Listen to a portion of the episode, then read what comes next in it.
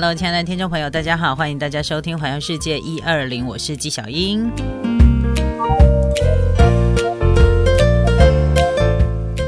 好的，讲到旅行呢，我想应该没有人不喜欢吧。就是呃，不管你是国外旅行也好，或者是国内旅行也好，应该是讲到旅行，大家都还蛮有兴趣的吧？谁不爱玩呢？但是呢，当然也有一些呃，有一些朋友是觉得旅行旅行太累了，所以呢，可能对旅行这件事情不是那么样的热衷。然后呢，我也知道有些小小资族的朋友们，像我们一样都是上班族啊，蛮多的朋友哦。他其实呃，就算对旅行这件事情他不是这么样的热衷，但是呢，呃，偶尔也想要对自己好一点。那每个人几乎都有他不同的旅行目的跟旅行计划。呃，我听到比较多的，大概就是有蛮多的上班族的朋友，呃，都希望说一年至少可以安排自己一次，呃，来一趟这个小旅行。那这个小旅行呢，有的是两天一夜的，有的可能就是呃国内旅行啊，三天两夜。那当然也有人是选择环岛，那也有很多人是选择到国外去旅行，想要到别的国。国家去看看，呃，最近在网络上呢，有一个有一篇这个说明旅行这件事情的那个注解，我觉得蛮有趣的。他说呢，旅行呢就是在自己活腻了的地方，再去到一个别人活腻了的地方，然后把钱都花光了以后呢，把自己搞得很累之后，再回到自己活腻的地方，继续安稳的生活。我觉得还蛮贴切的哈，就是我觉得呃，这个就是有一点我们台湾人常常在讲的说哈 give q 型啊，就是因为自己生活的这一块土地呢，你可能就是呃太习惯了，这个社会太习惯了，你就要去一个别就是一个自己不怎么习惯的一个社会，然后不不怎么习惯的一个国家，然后去短期的去体验当地的生活。但是，呃，大概我我蛮多朋友都知道，说我我真的很喜欢啊日本的生活方式。那可能有很多人问我说，呃，你不觉得在日本生活很很很很紧张吗？就是他们的呃生活步调啊，其实不会比台湾慢。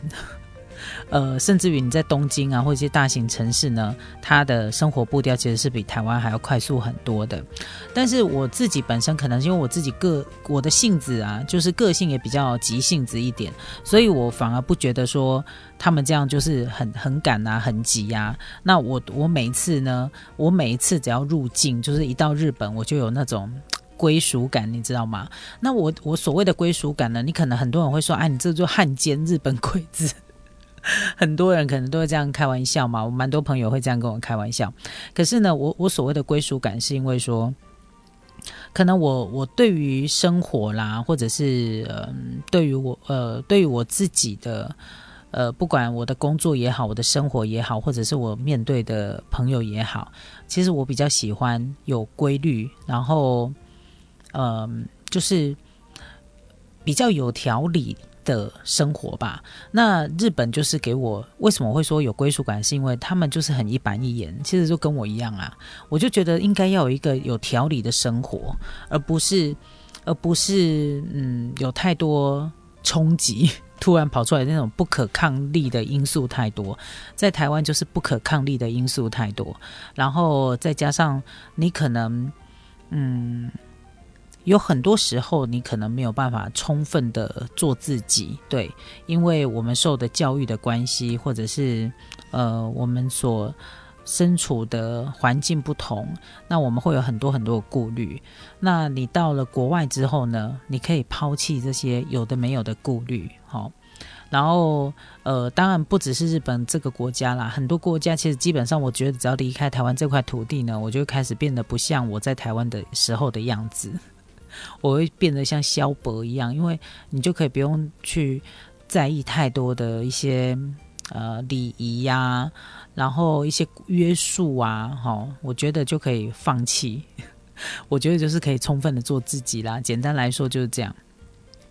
那我说的，那你一定会讲说，那你怎么会喜欢那种有条有理呢？因为它就是有规范呐，在日本就有规范。规范啊，比如说你走路就一定要走那个斑马线啊，然后呢，大家看到红灯一定会停下来啊，看到绿灯呢，等到绿灯以后才会才会通行啊。可是你在台湾看到，就最简单的东西，你在台湾看到不是这样啊。我看到红灯应该要停下来，没有错啊。但是我看到绿灯，我也不敢马上通行啊，因为我怕别人闯红灯啊。就是，呃，台湾的规律呢，常常会有很多意外，然后被破坏。在日本呢，很少，就是他很少会这样。然后再来就是他们的交通工具准点率非常非常的高，所以，呃，我喜欢，我会很喜欢到日本去旅行，不是没有原因的。我甚至于还很希望说，呃，以后如果老了以后呢，可以在他们的乡下那边呢过自给自足的生活，那我会觉得人生这样真是 足以，你知道。所以，当然这是我的，这是我的想法啦。好，那我就不跟大家聊这个跟。大家稍微聊一下，就是我内心里面的那个小小的小剧场。那我今天要跟大家讲的，就是说，既然你那么喜欢去日本旅行，我也很爱去日本旅行。但是呢，麻烦大家去日本旅行的时候呢，其实有一些我们必须要去注意的事事项，我们要稍微注意一下。不管你是跟团也好，或者是你是自由行的朋友也好，其实去旅行的时候呢，有一些呃，大家要特别去注意的状况呢，我想要跟大家一起来聊。因为日本应该是很多人很常去旅行的国家，它的飞行时间不长，蛮短的。然后呢，我们台湾人又免签，治安又很好，其实很适合一个人的旅行。所以呢，很多人放假的时候的旅游的首选地都会选择日本或韩国。那日本除了语言跟台湾不同之外呢，其实还有一些文化差异上面，其实也也也有也有蛮多的不同的。那我们大家如果能够多注意一点的话，多尊重别人的文化一点的话，我想应该可以可以当一个非常非常合格的旅行这个旅人哈。好，首先我们来讲呢，光是日本的交通方式哦，他们的铁道的贩售票券的方式，其实在台湾不一样。因为台湾如果你比如说你要搭自强号，你只要买一张自强号的票就 OK 了。你想要搭那莒光号，你就去搭一下那个买一张那个莒光号的票就可以了。台湾的铁道现在就是只有台铁跟那个高铁嘛，然后呢？呃，它的我台湾的铁道运输哈，我们来讲，其实它很单纯化，但是在日本它不单纯，它很复杂。很多人呃会选择跟团的原因哈，没有办法自由行的原因，也是因为呢被它这个繁复的交通方式呢给吓到了。但是事实上哈，日本虽然它分为非常多啦，比如说有普通车、快车啊、特急电车这些，那呃除了这个之外呢，其实你要搞懂它的那个各各个不同的铁路，其实有点。复杂，因为你我讲一个最简单的，你说东京车站，然后你讲这个大阪，呃，在大阪的这个呃南坡车站，哈，你光是一个南坡车站呢，它可能就会遇到南海电铁，会遇到阪神，然后会遇到这个地下铁，哈。然后呢，遇到了这个不同的铁路公司的共站，那常常把大家搞得很灰。因为呢，它虽然共站，不代表它在同，它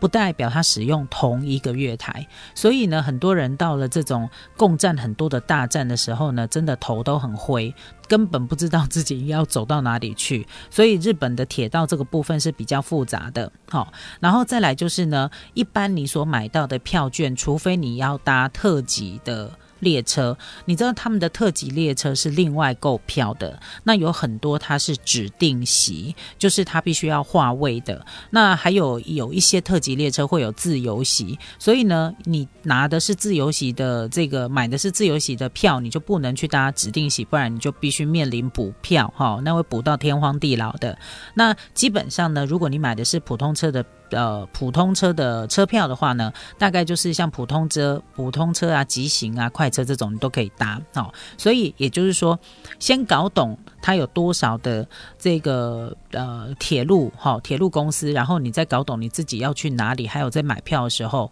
呃，要上车以前呢，建议大家就是再三的确认。那一定会问我说，你要怎么确认？你就找那个他们每一个。不管你搭地下铁啊，或者是私铁啊，然后或者是呃什么南海电铁啊，然后百合号啊，私铁啊，反正所有的在日本的电车，你只要是从月台上上车，他们每一车每一台车在发车以前都一定会有站务人员在月台边，所以呢，你就可以去找站务人员。好去询问说你要搭你要去的地方是不是搭这一台车，确认以后再上车，我觉得这是比较安全的。或者是呢，你在买车票的时候就必须跟服务台或售票柜台确认一下自己的车票有没有买对。那呃，有朋友一定会问我说，那如果我不懂日文，然后英文也很烂，怎么办呢？日本人英文也不太好，但是我觉得最近这几年真的有变得比较好。那我会建议大家，如果你是自由行的朋友，请你一定要记得，你要搭的车子就是你要搭的车子，你从哪里发车到哪里，你可以先把它列表记在你的记事簿里面。然后呢，你知道你要去的这个地方，就是你你大概要稍微的掌握一下自己会搭几趟的这个电车，然后你准备要去哪里，你先把它写上写，就是直接把它记录上来，那你就会。会有一条一条的条列式的准备嘛，那你就拿着这个去问站务人员，基本上都不太会有问题，因为地名哈，在那个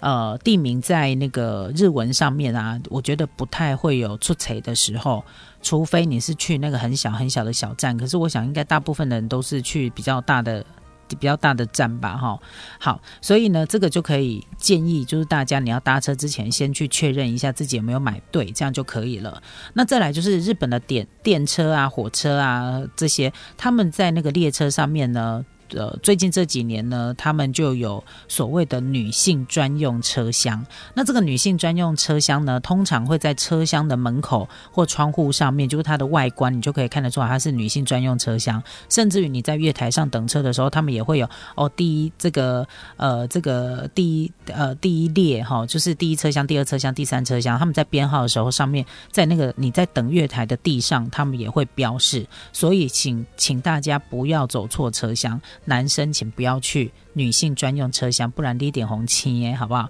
因为当男生一走上女性车厢的时候，就会大家大家就会开始扫射了，你知道？所以呢，这个是呃要特别注意的地方。那另外，如果呢，像我我我上次。我有一个朋友啊，他去自由行，你知道他很酷，因为他不知道怎么搭电车，他觉得很麻烦，所以他在日本的五天，他全程都搭计程车。我只能说我的朋友是个有钱人。那这个计程车呢，他全程都搭计程车哦。那我要跟大家讲到，就是说，如果万一有时候迷路啊，或者是真的你也。搞不再怎么样搞不懂他的那个交通方式的时候，要搭计程车的时候呢，请记得，因为呢，日本的计程车他们通常都是，呃，客人都是坐在后座，而且他们的计程车门会自动的打开，然后等到客人上车之后呢，车子也会自动的关门。所以呢，先大家不要像在台湾一样，就是要自己开门自己关门这样哈，因为他们都是自动开关的，所以我们不要自己去开关门，否则很容易把他们的车子给弄坏，这样很麻烦。所以如果你要搭计程车的，时候呢，一定要特别注意，不要自己开关车门哦，因为呢，车门会自己打开、自己关上，要不然呢，日本的司机哈，那个问讲呢，他会生气哦。